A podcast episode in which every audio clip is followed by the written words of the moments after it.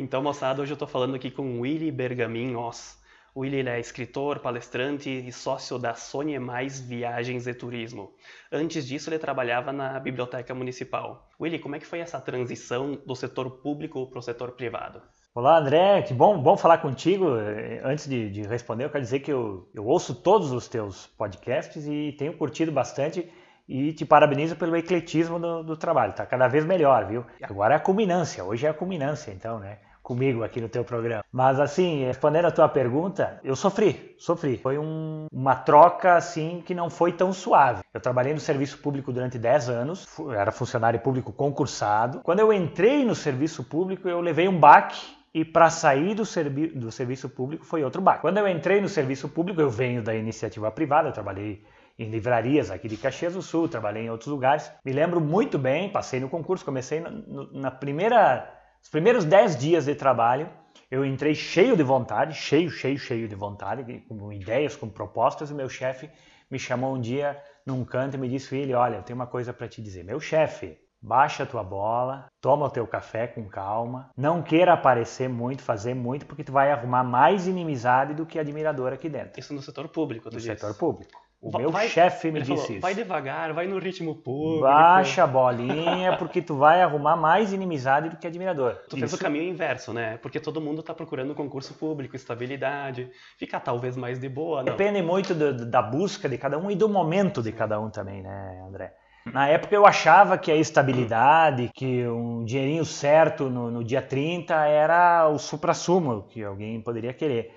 E, de fato, o serviço público me proporcionou isso durante 10 anos. Mas chegou a um ponto que eu já não estava mais cabendo ali, essa é a verdade. Chegou a um ponto que comecei a publicar os meus livros, comecei a ser chamada para dar palestra, então eu me lembro muito bem um dia que foi um. Sabe aquela pena que você bota em cima do, do burrinho que já não aguenta mais nenhuma carga? Que foi a seguinte: me chamaram para fazer uma palestra lá em Bagé. A prefeitura de Bagé me contratou para fazer uma palestra para os professores do município de Bagé. E queriam me pagar um cachê que eu nunca tinha recebido na, na vida que equivalia assim a um mês e meio, dois meses de trabalho meu eh, na biblioteca pública. E eu não pude ir porque tinha que cumprir horário, tinha que bater cartão, tinha que cumprir o ritual, né? Eh, e eu disse, poxa, eh, eu queria tanto o serviço público para me dar liberdade para eu poder estudar e ser o escritor que eu sonhava, e agora essa mesma liberdade está me tolhendo se enforcou nas cordas da liberdade, Exa como dizia Antônio Abujamra. Exatamente, exatamente, né? Liberdade total não existe, né? Sim. Essa é que é a verdade. Ou ele, tá, tu trabalhou na biblioteca, que tu gostava de livros, uh, sendo escritor, que também tu adora, né? E tu foi para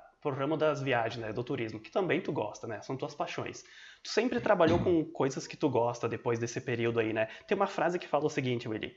Trabalhe com o que você gosta e nunca mais vai precisar trabalhar. Exato. Porém, tem o um contraponto que fala trabalhe com o que você gosta, que você nunca mais vai gostar de nada. Qual que é a tua?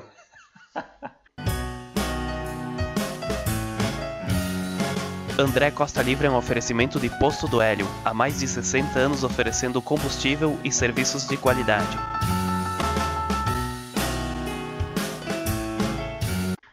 Tá.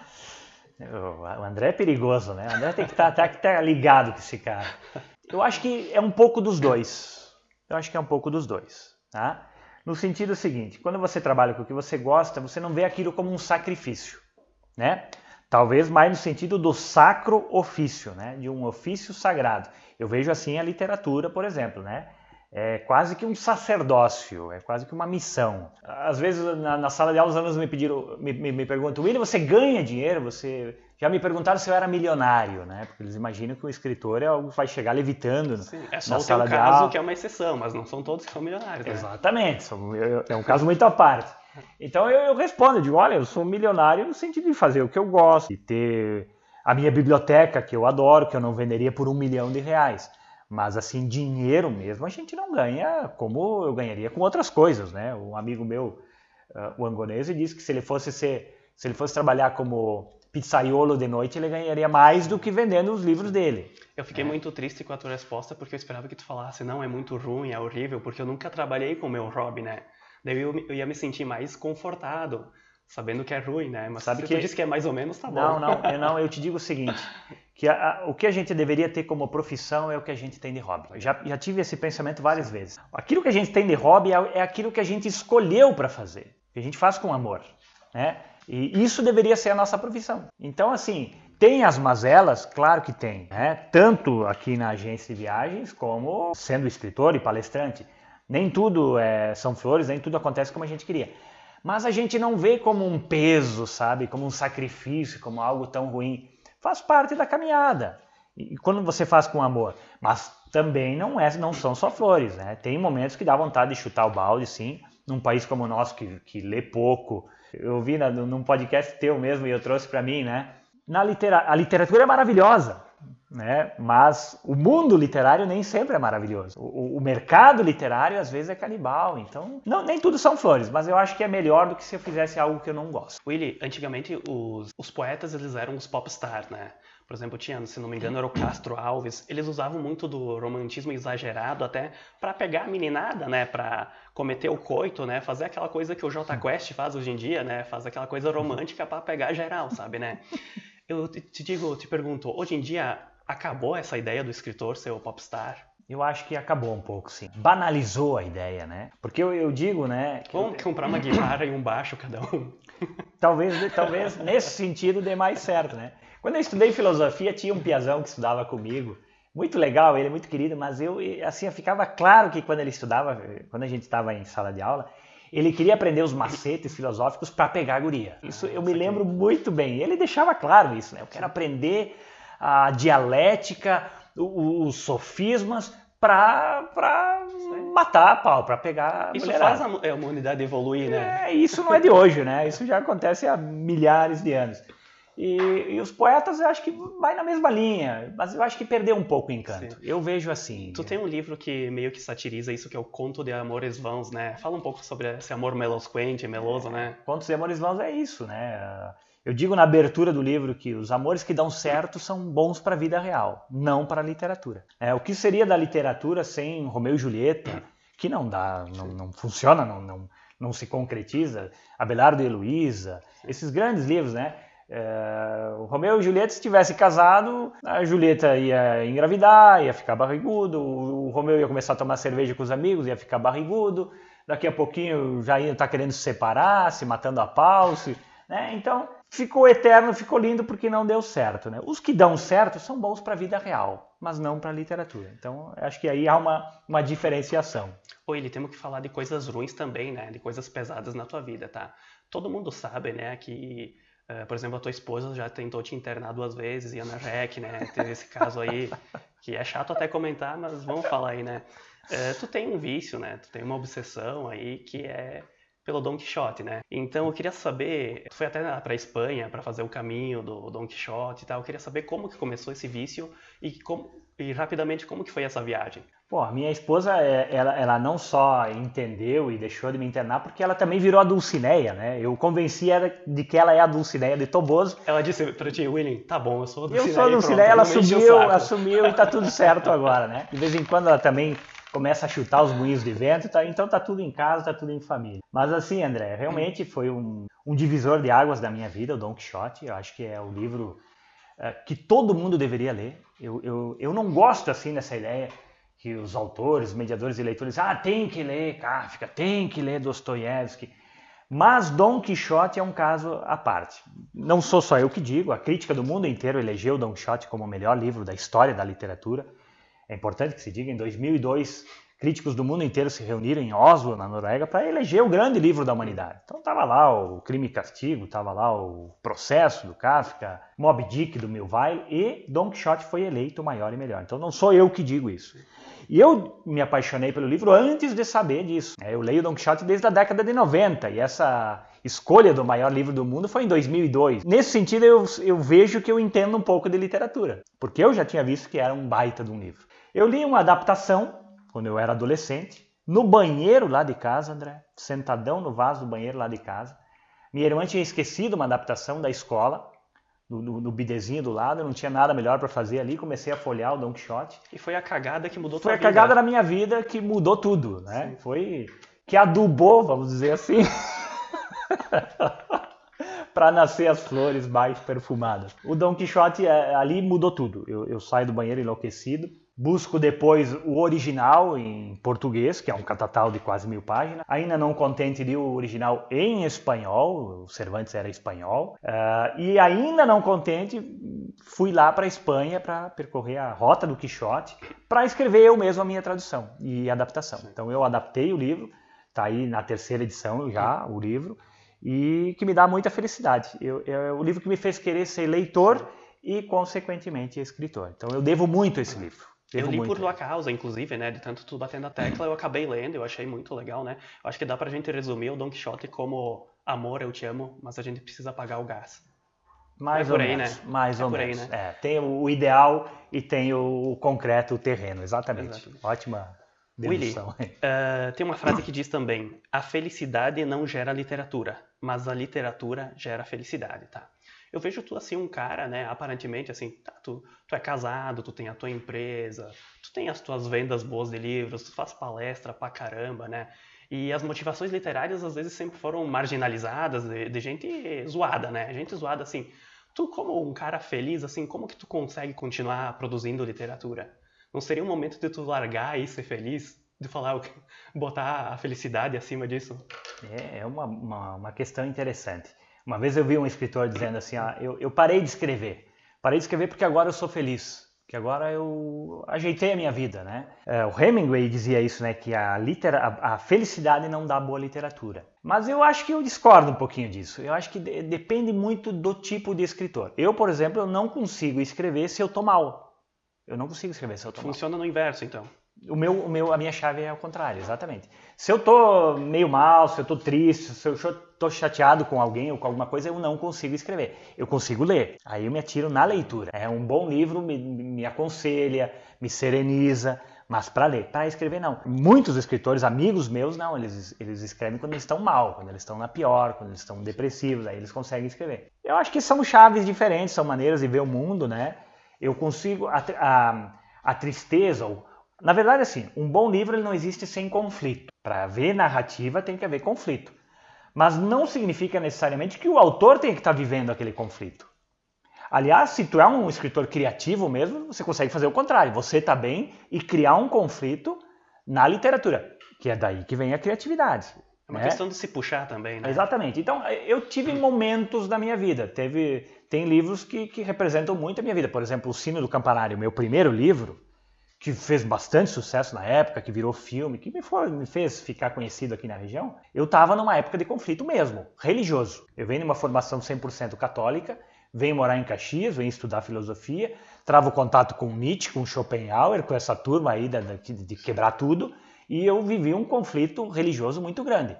Foi nessa época que eu escrevi o, o Sino do Campanário, Mas que é um livro que quebra um pouco é, é, essa ideia da religião, né? Mas agora tu falando isso também, eu vejo que aquele livro foi intenso, saca? Sim. Eu acho até o teu melhor livro, o Sino Muita gente diz né? que sim, muita gente e... a, a, diz que é o meu melhor livro. Eu recomendo para quem quer conhecer o Willy Bergamin que comece por aí, no, no Sino do é, Campanário. É, exatamente. Se tu tiver muita preguiça e não gosta de ler nem nada, pelo menos vai lá e lê o Conto dos Ratos, né? É. Esse é, é punk rock, né? É, é verdade que foi um, um, foi bem nessa época. Todo o livro foi escrito nessa época. Embora eu repita, não é o meu livro mais vendido, né? Tem livros meus que venderam muito mais quando eu comecei a pegar uma outra chave, uma outra chave. Então é, são momentos, são momentos e eu acho que cada uma é válida para a construção do, do, do escritor. Olha, é, aqui em Caxias todo mundo tá careca de saber, tá, tu tem traduções, tu tem prêmios, tu produz inúmeras palestras, tu é um cara bem sucedido, vamos dizer assim. Mas eu queria a tua alma, sabe? Eu quero o teu lado humano, o teu lado de fracasso, sabe? Eu quero saber o teu momento literário que tu pensou assim, por que, que eu não fui plantar cebola na Júlia de Castilho, nos, nos canteiros, em vez de escrever? Um momento bad vibes da tua literatura? Tu acha que eu nunca tive esse momento? Ainda eu tenho. Acho que não. Ainda tenho. Não, muito pelo contrário. Eu me engano muito bem. Eu sou um ator, então. Se isso não passa, porque tem. E ainda hoje, ainda hoje. Na verdade, assim, olha, André, eu vou confessar para ti, tá? Não publica isso. tá, Ninguém mais vai ouvir isso, tá? Sou bem sucedido e tal, meus livros, já vendi mais de 50 mil livros e tal. Mas quando eu quando eu decidi que eu queria ser escritor, a verdade mesmo, a verdade só para ti, é que eu esperava muito mais, muito mais. Eu esperava vender milhões de livros. Eu esperava ser traduzido no mundo inteiro. Eu esperava dar palestra em Oxford, em Harvard, na Sorbonne. Não aconteceu ainda, não, não, não significa que não vai acontecer, talvez, vai saber, né? Esse mundo é muito louco. Mas eu, ainda hoje, eu vou te dizer, eu ainda me considero um fracassado. Não era isso que eu queria. Não era isso, eu esperava muito mais. Tu escutou a palestra do Anderson, né? Tu viu aquela parte Sim. que ele falava das pequenas coisas Sim, assim, e tal, sim, né? sim. Claro, a gente quer revolucionar a literatura, ficar É. rico e construir isso, mas eu vejo assim, eu vou, vou te confessar, eu olhava com, com um pouco de preconceito, tu conhece o Pedro Guerra, né? Sim. escritor. Uhum. Eu pensava assim, bah, é uma literatura voltada pra gurizada, ele se molda, sabe, assim, pra Uhum. fazer uma literatura pra gurizada, ele é mais do marketing, ele tem um fã-clube, assim, Sim. e tal, né? Cara, ele tá fazendo a gurizada ler. É, É um passo, isso aí é melhor do que, na atual conjuntura do Brasil, é melhor do que tu escrever uma grande obra que vai ser compreendida em, em 3025. eu, eu pensei muito isso na minha vida, É. sabe? Escrever alta literatura para quem? Para quem? Para meia dúzia, Exatamente. sabe? Para pouquíssimos. Então, na verdade, o escritor, eu, eu sempre quis viver da minha literatura. E, e viver da literatura, escrevendo literatura para meia dúzia, é muito complicado. Então, são escolhas que a gente tem que fazer. Não existe certo e errado. Não existe certo e errado. Eu conheço um amigo meu que desistiu de escrever e escrevia muito bem, porque ah, não era do jeito que ele pensava. Ele esperava fazer alta literatura, esperava que, ah, que aquilo ia repercutir, e não repercutia. Era meia dúzia que lia, que lia, e ele disse: Não, eu não vou me vender, eu não vou fazer diferente do que eu pensava, prefiro não fazer. E não fez mais mesmo, parou. Então são escolhas, cada um escolhe. Não existe o melhor e o pior. Hoje em dia, mais do que nunca, está em saber vender o produto. Mais do que ser bom, é o cara se vender. Tanto é que estão aí os youtubers, né? Que, que nem são escritores e as editoras buscam eles para escrever porque eles já têm um fã-clube, porque já tem um, um público leitor certo. E às vezes quem leva a literatura realmente a sério não consegue, porque não tem base, né, para vender. É um negócio, o mercado literário é um negócio como qualquer outro. Ô Willi, quando tu foi eleito o patrono aqui de Caxias do Sul, eu fui lá na Câmara de Vereadores lá pra ver a sessão lá e tal, né? Daí eu não lembro se era um vereador ou algum alguém ligado ao governo de Caxias assim. Ele falou o seguinte: "Ô, veja bem, no ano passado o Willi ele foi patrono lá de Flores da Cunha e nunca paramos para pensar, olha só, ele estava aqui o tempo todo. Então decidimos dar essa oportunidade." Eu lá como florense, deu- vontade de dizer, uhul, é nóis! É nós na frente. Não, não, eu digo assim, é, eu não sei se tem muito shopping em Caxias que o pessoal demorou um pouquinho para enxergar, né? Mas veja bem, eu achei muito interessante essa ideia de que, tá, vai ter outro patrono que vem de fora, assim, né? Tu já tinha um trabalho com a gurizada, né? Tu já tinha um trabalho na biblioteca extenso. É, por que, que eles não pensaram em ti antes? É, na verdade tem uma explicação bem, bem plausível para isso. Eu trabalhava na biblioteca e não poderia. Eu trabalhava na organização da Feira do Livro. É, eu lembro que o meu nome já tinha sido cotado há uns dois ou três anos antes para ser patrono, mas eu não podia porque eu era funcionário da biblioteca que organizava a Feira do Livro. No primeiro ano que eu saí da biblioteca, que eu, que eu vim trabalhar na agência, me colocaram como patrono. Então, na verdade, acho Tá que justificado, né? nesse sentido está muito justificado. Eu sabia que enquanto eu estivesse na biblioteca eu não seria patrono, embora meu nome já tivesse sido cotado há uns dois ou três anos antes. O Willi, tu tá lançando agora, ou melhor, relançando o livro A Mordaça, que é... Pode falar um pouquinho sobre ele aí, para o nosso telespectador? Sim, sim, a Mordaça é o meu best-seller, é o meu livro mais vendido, está sai agora a sétima edição pela editora Flive de Minas Gerais, uma belíssima edição, inclusive, bem caprichada. E é um livro que eu não escrevi para ser livro, André. Acho que poucas pessoas sabem disso. Eu escrevi para ser uma peça de teatro. Eu escrevi como texto dramatúrgico logo que eu vim morar em Caxias, há quase 20 anos. Eu, eu fui morar com uma turma de seis rapazes que eram loucos por televisão e programa de auditório e eu gostava, eu era o único que gostava de ler, gostava de silêncio, era uma zona naquela casa. Isso aconteceu com o Shakespeare também, né? Cara quebrando tudo. peça de teatro, né? É, é. Mas o Shakespeare ainda publicou como texto dramatúrgico, mesmo que seja em livro, né? E o que que acontece? Eu escrevo a peça A Mordaça, criticando né, esse excesso de tecnologia, esse excesso de consumismo, de uma maneira bem humorada, com muita pitada pop e tal, e filosofia também, e deixo lá engavetado durante anos. Né? Foi uma das primeiras coisas que eu escrevi. Depois de um tempo já tinha publicado o Sino Campanário, Cela de Papel, meus primeiros livros que estavam fazendo barulho, estavam fazendo sucesso. O grupo EBA, o grupo de, de teatro profissional aqui de Caxias, que é inclusive da secretária de cultura aqui de Caxias, Aline Zilli, hoje secretária, me ligou um dia e me disse, Willy, tu é o cara do momento aqui, os teus livros estão bombando, estão uma crítica elogiando, a gente quer montar uma peça tua. Queremos que tu escreva uma peça pra gente montar. A gente queria montar de alguém regional e escolhemos o teu nome. Aí eu me lembrei, eu digo, olha Lina, eu tenho um texto lá que eu escrevi há 7, 8 anos, está lá engavetado, nunca mostrei para ninguém. Se quiser dar uma olhada, achei que ela ia achar uma droga, que ia botar fora, mostrei para ela, ela adorou. E compraram os direitos da peça. E foi numa época muito boa, eu estava numa pinimba de dinheiro na época. E eles compraram direito, deu um dinheirinho legal, assim, não, não foi, né, exorbitância, mas foi um dinheiro bom, assim, que me ajudou naquela época. Eles montaram a peça, me chamaram um dia para ver em primeira mão, eu sozinho na plateia, eles apresentaram para mim, eu gostei, dei um pitaco aqui, outro ali. E no meio da conversa, depois da, da apresentação, eles disseram, e se a gente lançasse um livro? Tu reescreveria o livro, né, tirado o texto dramatúrgico, todo marcado, né, para escrever um livro? Eu digo, acho que sim, é simples, o texto é curto, é uma novelinha, né, e eu peguei e fiz isso tirei um feriado e um fim de semana e reescrevi o livro. E eles mesmos publicaram. As primeiras edições foram eles mesmos. E o livro vendeu uma cacetada. Eles iam apresentar a peça e vendiam horrores de livros, sabe? E depois eu daí tirei deles, a peça, enfim, encerrou o ciclo dela. Dei para uma outra editora, publicaram mais duas ou três edições, também vendeu bem. E agora foi para a editora Flive, sai com essa edição bem caprichada. Vamos ver o que, que vai acontecer agora. Distribuição nacional, com um projeto gráfico diferenciado, é, fala sobre o excesso de tecnologia em detrimento da humanidade de cada um de nós. Né? Esse excesso de rede social, conversar com quem está longe não, não conversar com quem está perto, consumir desenfreadamente coisa que não precisa. Então é uma crítica bem humorada e, do meu ponto de vista, inteligente sobre esse assunto. Ah, bacana, Willi. Eu gostaria de falar dos nossos patrocinadores: Posto do Hélio, Jacer Panição, Rodrigo Mutterle, Alex Eberle e Luiz Francisco Mascarello. Gratidão para esse pessoal, eles não pediram para eu falar deles, mas estou falando aqui, né? Tá, e... tá, aumentando a lista de patrocinadores Sim, aí, tá ficando é. bom, hein? Formando um fã-clube legal vai, aqui, vai, tá vai bacana. Ficar, vai ficar rico, André, daqui a pouco tá entrevistando Bob Dylan. Bob Dylan, Daniel Guerra, esses grandes é, fenômenos, né? É, exato, exatamente. Willy, falando em gratidão também, eu tenho uma dívida também de gratidão contigo, né? Que quando eu publiquei meu livro, tu fez uma resenha, tu recebeu ele, leu muito rápido, me deu feedback, show de bola, agradeço isso uh, pessoalmente, né, publicamente agora, né, eu tenho um, uma, um fato para lembrar, né, é, uma vez eu participei de uma palestra tua e tu estava falando sobre o livro, então, a, a Ilha Mágica. E daí chegou lá no final, daí tu fez uma pergunta do tipo, o que, que vocês compreenderam? Daí eu, eu, eu, falei, não, eu acho que foi isso, isso, isso e aquilo. Daí tu parou para pensar, nunca pensei nisso, né, tu como escritor, uhum. mas faz total sentido, mas, né? Me lembro, me lembro. Então, uh, no final tu acabou falando que era sobre perdão.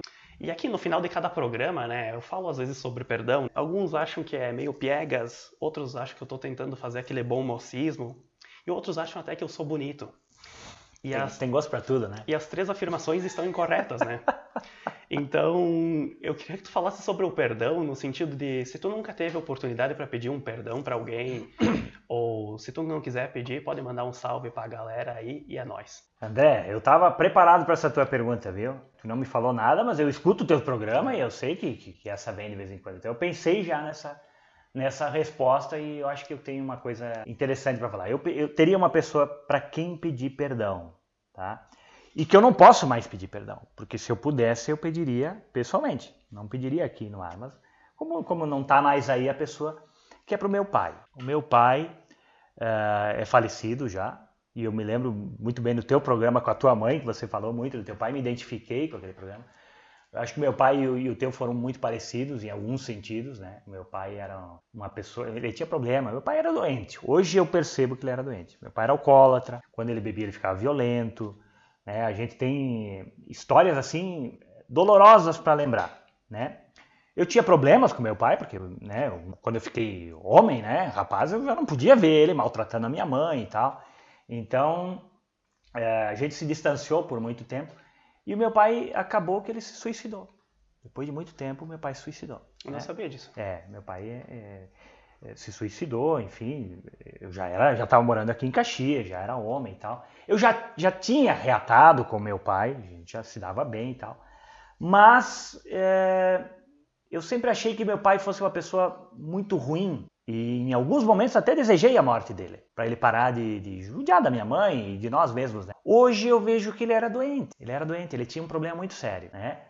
Eu tentei ajudar ele do jeito que eu pude. Uma vez até eu internei ele, eu tinha amigos médicos, eu trabalhava no hospital. Só que não foi feito do jeito certo, do tratamento psiquiátrico que merecia. Na época a gente não entendia isso, né? Também como é que um adolescente, uma criança vai entender isso. Mas hoje, se eu pudesse, eu gostaria de pedir desculpas para ele por não ter entendido que aquilo era uma doença muito mais séria do que a gente supunha. Muito mais séria do que a gente imaginava. Tanto é que, acabou do jeito que acabou, né? Então, se eu pudesse pedir desculpas hoje para alguma pessoa, seria para o meu pai. Porque outras pessoas que eu errei, não foi só com meu pai que eu errei, muitas eu já tive a oportunidade de pedir desculpas, né? Então, uh, isso eu acho que está resolvido. Agora, com ele que se foi antes da hora, né? Fica o meu, meu pedido de desculpas se ele estiver ouvindo em algum lugar. E se eu tenho alguma forma de poder me redimir, Agora, durante setembro amarelo, eu tomei uma decisão. Eu me voluntariei para trabalhar no CVV, o Centro de Valorização da Vida. 188. Que é justamente para essas pessoas que estão pensando nisso, né? pensando em fazer isso. Como eu tenho experiência, tem alguém na família e de passar por essa dor, eu acho que eu posso ajudar. Eu acho muito importante fazer trabalho voluntário, embora eu acho que a gente não vá salvar o mundo, a gente salvando a si mesmo já é alguma coisa, mas quando a gente tem experiência em alguma área, que a gente pode se doar um pouquinho, eu acho que é muito válido, né? Eu acho que pode, pode fazer diferença, não para o mundo, mas que passa para uma pessoa já está valendo. E o Willi também, talvez as pessoas uh, conheçam bastante os alcoólicos anônimos, né? E não saibam que tem outro grupo de ajuda chamado Alanon, que esse grupo é para os uh, parentes, né? As pessoas que convivem com os ah, alcoólatras, né? Olha ali, ó. E eu participei disso, tipo, a gente frequentou esse grupo aí, eu achei que ele foi muito muito motivador, é, muito, muito pros, pros familiares. Isso, ele foi muito importante, sabe, pra gente assim, né? Então, para quem quiser conhecer também esse grupo, procure, né? Que ele existe. a maioria das pessoas não sabe, eu né? Não sabia, eu não sabia. Então, muito obrigado, ele, pela tua participação, né? Tem um amigo meu que ele brinca que começa sempre de forma bem-humorada e acaba de forma trágica aqui, o André Costa Livre, né? Mas vamos...